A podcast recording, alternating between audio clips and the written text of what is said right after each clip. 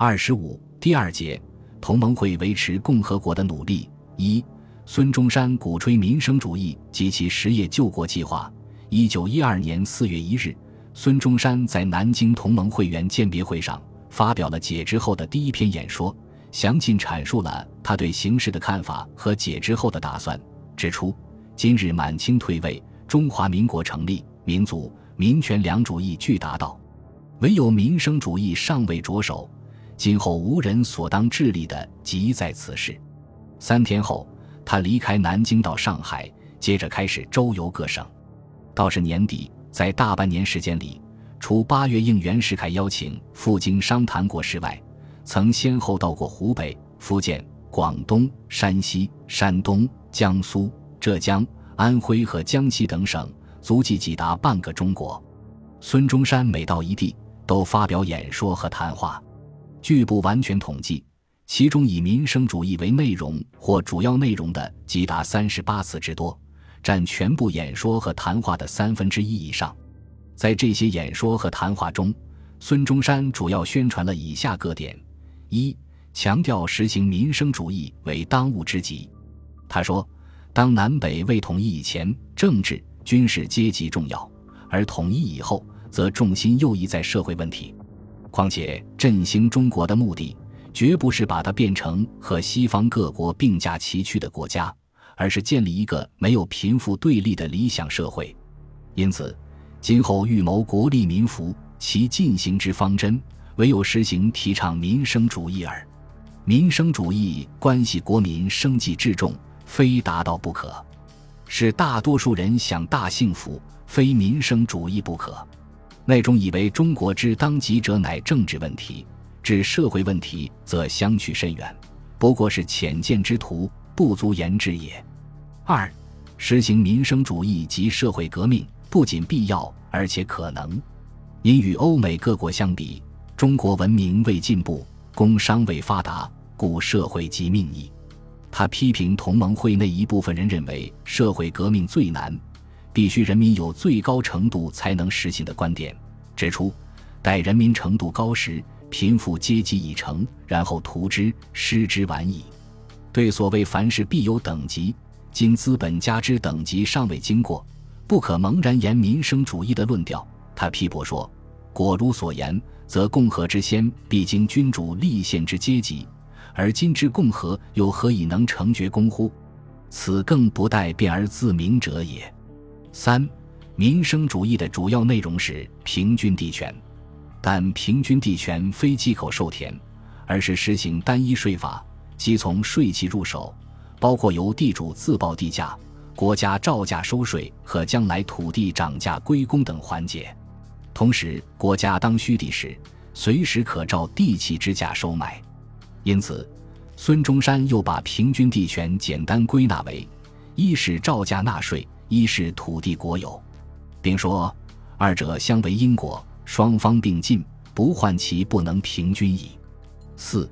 发展实业为民生主义的另一重要内容，孙中山指出，处当今时代，中国亦将自行投入实业漩涡之中，盖实业主义为中国所必须，文明进步必赖乎此，非人力所能阻遏。同时明确说，三民主义以民生为归宿，即是注重实业。他在一次演说中把振兴实业、铁路国有。正式归作民生主义四大纲之一。五、实行民生主义需以和平手段从事，而不能采取武力手段。孙中山说：“英美诸国资本家已出，障碍物已多，社会革命或需用武力，而中国社会革命则不必用武力。”他还一再声明，民生主义并非推倒富豪，如世俗所传抢富济贫之说。今日讲民生主义。可以不用革命手段，只需预为防范。六，实行民生主义的根本目的在于预防少数资本家压制平民。孙中山反复强调，他所以持民生主义者，非反对资本、反对资本家耳，反对少数人占经济之势力，垄断社会之富源耳。苟全国之铁道皆在一二资本家之手，则其力可以垄断交通，而致旅客、货商。铁路工人等之死命矣。土地若归少数富者之所有，则可以地价及所有权之故而妨害公共之建设，平民将永无力追地矣。所以，他总结说：蒲之宗旨在提倡实业，实行民生主义，而以社会主义为归宿，比全国之人无一贫者，同享安乐之幸福。由此可见。孙中山这时对民生主义的宣传和解释，基本上还是他辛亥革命以前的理论的简单重复，但在新的历史条件下，也强调和注入了某些新的内容。首先，他更加强调了对资本主义制度的揭露和批判，对工人阶级、劳动群众和社会主义充满着同情和向往。他痛斥资本家以压抑平民为本分。对于人民痛苦全然不负责任，是无良心者；对工人则称赞说：“世界一切之产物，莫不为工人血汗所构成。故工人者，不得为发达资本之功臣，亦及人类世界之功臣也。”他指出，他们因受资本家枪贼苛狱，起来反抗是完全正义的、理所当然的。他在宣扬美国资产阶级经济学者亨利·乔治 （Henry George）。土地公有论的同时，也称赞马克思的资本公有，说亨氏之土地公有，麦马克思是之资本公有，其学说的社会主义之真髓。社会主义家则莫不主张亨麦二世之学说，而为多数工人谋其生存之幸福也。其次，为防止资本家垄断，他明确提出了大资本国有的主张，力图限制私人资本的经营范围。凡生利各事业，若土地、铁路、邮政、电器、矿产、森林，皆为国有，不为一二资本家所垄断于利。因此，尽管他倡导的民生主义依然是一个带有浓厚主观色彩的社会经济改革方案，他的社会主义也远不是真正科学的社会主义，但在当时还是有一定积极意义的。孙中山不但积极宣传民生主义，而且身体力行。提出了十年内修筑二十万里铁路的宏大实业救国计划。他的这个计划从解职后就开始酝酿，到六月下旬由广东回到上海后，经与黄兴共同磋商而渐趋成熟。孙中山早年就十分重视铁路建设，进行过一些研究。此时更认为发展实业必须从铁路入手。他说：“振兴中国唯一之方法，只赖实业。”而交通为实业之母，铁路又为交通之母。铁路发达，并可移民垦荒、开发资源、繁荣商业和增加国家的财政收入。所以，修筑铁路实为目前唯一之急务。民国之生死存亡系于此举。他计划十年内修南、中、北三大铁路干线，一起南海，由广东经广西。贵州、云南、四川间通入西藏，绕至天山之南，一起扬子江口，经江苏、安徽、河南、陕西、甘肃、新疆，气于伊犁，一起秦皇岛，绕辽东，折入蒙古，直穿外蒙古，以达于乌梁海。资本定为六十万万元。孙中山修路的基本方针是实行门户开放，利用外资。他说：“今欲急求发达。”则不得不持开放主义，利用外资，利用外人，皆急求发达我国家之故，不得不然者。如果不采取借款修路办法，而全用本国资本，则一年筹一千万，亦需六十年，使达六万万之数，而已精疲力尽。一切流通资本悉归之铁路建筑之上，金融机关必全停止，则铁路告成之日。即为国家灭亡之时，且排斥外资，势必重价购置外国机器，其不合算亦甚矣。因此，在难以迅速自筹大量资金及缺乏技术和管理人才的情况下，为早收铁路之利，非但不宜反对外资，而且应该欢迎外资，乃至利用外国人才和良好方法。但孙中山同时强调指出，实行开放主义。必须以不损害国家主权为前提，但求主权不丧失，无论何国包修，皆未尝不可。对于帝国主义与利用借债而提出诸如治兵保路等损害中国权益的要求，孙中山断然表示反对，坚持将来订约必不许外人有治兵保路之权，沿路之兵均由我国设置。为此，他提出：一、所有借款事宜以所涉公司名义进行，而不通过政府交涉；二、借款非全用现款，其中五分之四由外国购买材料；三、采取借资兴办、中外合股核定以限期。批与外人承办三种形式，以批办为最相宜。孙中山认为，如是借款修路，不仅可能，而且能兴利，又无伤主权，自是绝好法子。孙中山还一再表示，借款修路，最终以铁路国有为归宿。他说：“鄙人主张借款办铁路，更主张批给外人包办，且欲实行民生主义，以就种种方面之弊害。”此即鄙人修办铁路之大义也。这里说的实行民生主义，即是实行铁路国有政策，用以防止少数资本家的垄断。所以，孙中山有时又把铁路国有直称作国家社会主义，并明确宣布所修铁路四十年后一律收归国有。为发展铁路交通，孙中山主张在不失主权的前提下利用外资。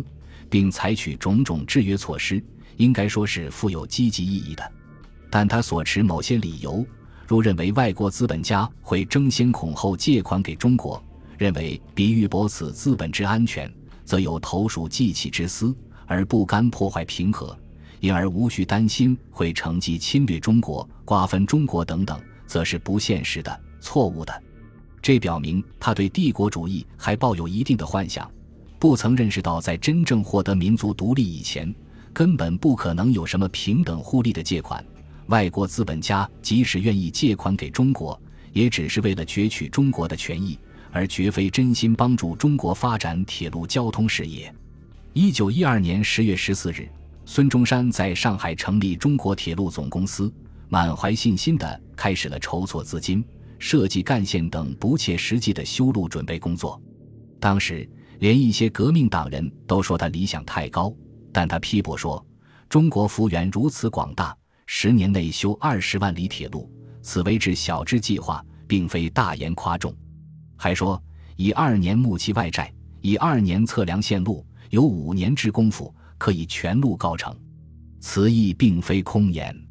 然而，与他的主观愿望相反，不独外国资本家无意帮他实现修路计划。当时国内的政治环境也没有提供最起码的条件。袁世凯表面上不表示反对，并满足孙中山的要求，于九月九日特授以筹划全国铁路全权。但任命刚一公布，北洋集团控制的御用报纸就对孙中山发动攻击，叫嚷该项任命为违法，外人承办势必丧失主权等等。后来，孙中山派王正廷、徐千协。中国铁路总公司条例草案到北京，请袁世凯交参议院审议。袁又从中作梗，致使参议院对条例多所修改。孙中山虽愤怒抗议，只是条例修改太多，说若无特权，即不须有条例。若照修改之条例通过，则总公司无权办事，宁可取消。但毫无效果。袁世凯最后以命令公布的条例。对铁路总公司的职权仍大加削弱，如原条例第一条规定，除政府所办已成、未成即经签押应驻各路属交通部支执掌外，所有贯穿各省及边地各干路铁路，总公司有全权办理；而原公布的条例改为，除政府所办已成、未成即经签押或载在草约承案上应主之路，属交通部直接办理。即政府已批准他公司承办之路，仍归他公司办理外，所有全国各干线总公司得全权筹办。但指定各干线时，须先协商政府，经其认可。实际上，将孙中山的修路计划完全纳入了北洋政府的控制之下。由于袁世凯的暗中阻挠和破坏，孙中山很快陷入了困境。那么，孙中山解职后。何以舍弃政治斗争而专注于提倡民生主义和发展实业呢？这除了渴望中国迅速摆脱贫穷落后面貌外，也有思想认识上的原因。首先，他没有认识到革命已经根本失败，反而为南北统一的表面现象所迷惑，认为革命取得了意想不到的好结果，造成了完全无缺之中华民国，并由此认为人民为民国主体，政府不过一级小之机关，其力量不过国民极小之一部分，客观上具备了放手从事社会革命的条件。其次，他认为当此内力日竭、外患日逼之际。关系民国命运的，首先不是政争，而是经济问题。政治上的意见分歧，皆为经济问题所窘而引起，且无论何人执政，皆不能大有设施。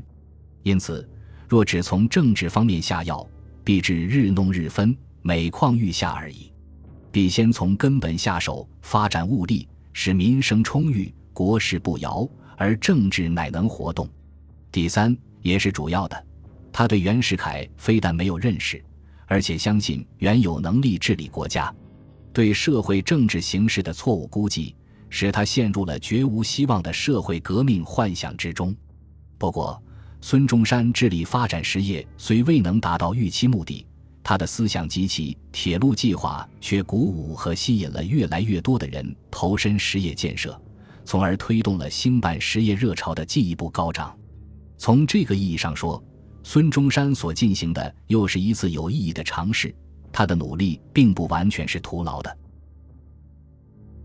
本集播放完毕，感谢您的收听，喜欢请订阅加关注，主页有更多精彩内容。